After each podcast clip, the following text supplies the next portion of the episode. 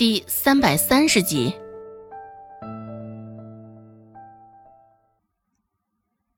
夜里睡觉的时候，周芷又出了几身汗，也不知道中途醒了多少回。不过第二天起床，周芷觉得他的脑袋是真的轻了些许，委实没有昨天那般难熬了。摸摸额头，也没有之前那般滚烫了。下了许久的雨，现在可算是停下了，只是屋檐上还是不住的在滴答滴答淌着雨水，依旧没有个消停。趁着这个好时机，周芷也顾不上吃上一口早饭，直接匆匆的就赶早了。嘴里无味儿，着实也不想吃这早饭。以往这个时候时辰虽早。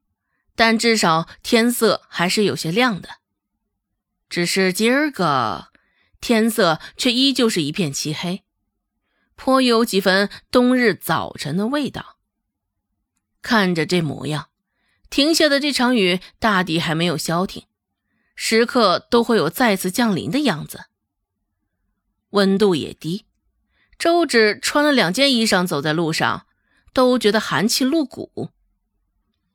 路上的人不少，大抵都是与周芷一样的想法，趁着现在雨停了，赶紧上街。周芷到了药铺，喝了两口热水后，陈老这才到。看到周芷，陈老下意识的想要说些讽刺的话，只是想到昨天给他告假黑着脸的那个男人，到喉咙口的话还是没有说出口。现在坐定了，周芷这才想起来，昨儿个从顾寒生那借回去的那把油纸伞没有带，也不知道顾寒生会不会借此机会出言不逊。好不容易熬到了晌午，到了致远酒楼一阵，顾寒生也没有主动提起那把油纸伞，周芷也是心里庆幸。恐怕是这家伙家里油纸伞不少，少上这么一把两把的，对他而言也不是什么大事儿。周芷心里琢磨着，不过这也不是有借无还的第一把油纸伞了。周芷应对的也是驾轻就熟，没有主动开口，就假装不记得这事儿一般。毕竟也是他理亏在先。索性就闭口不言。周芷想着，如此顾寒生应该就不会想起来了吧？周芷身上穿的还是昨个那件粉色的衣裳，今儿个气色好了不少，穿在身上比昨天看着好看了不少。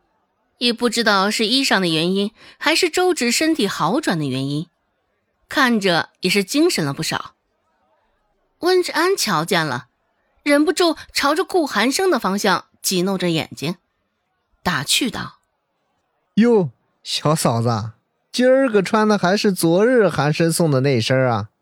是不是舍不得换下？这般恩爱的程度也是令人咂舌啊！”周芷从善如流，摆摆手说道：“嗯，并不是如此啊，只是……”因为我穷。周芷这话说的是实话，统计他也没有几身衣裳，那几身衣裳也是颠来倒去的反复穿了多回。如今这般反复浆洗之后，早就是不成样子了，料子也不仅是旧，更是破漏的不行，稀稀拉拉的全是大小不一的布料松开的眼儿。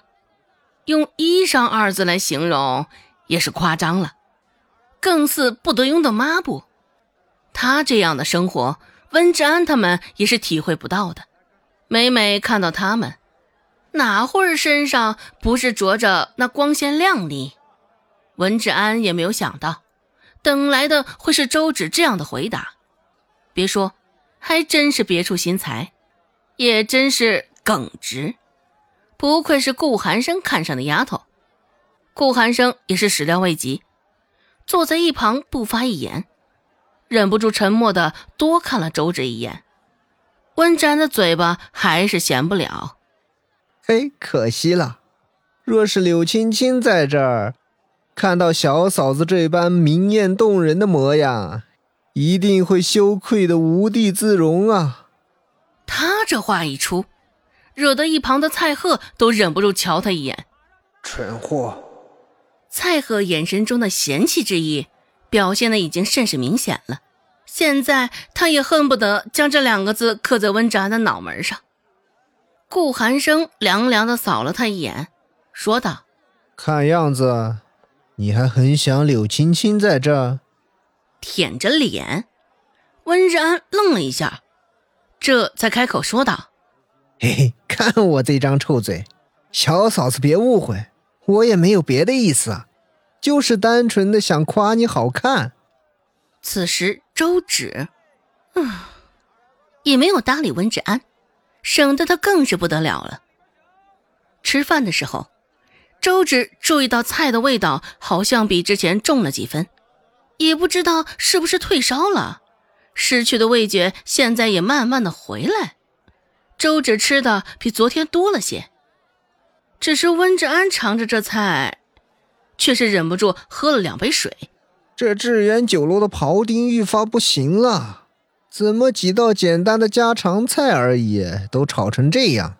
合着这是不心疼盐吧，觉得这盐巴不是花银子买来的是吧？看样子，还不是他味觉的问题，味觉没有恢复，而是这个菜的口味真的是变重了。周芷看了一眼左手边坐着的顾寒生。不动声色朝着他扔了一个感激的眼神。本集播讲完毕，感谢您的收听。感兴趣别忘了加个关注，我在下集等你哦。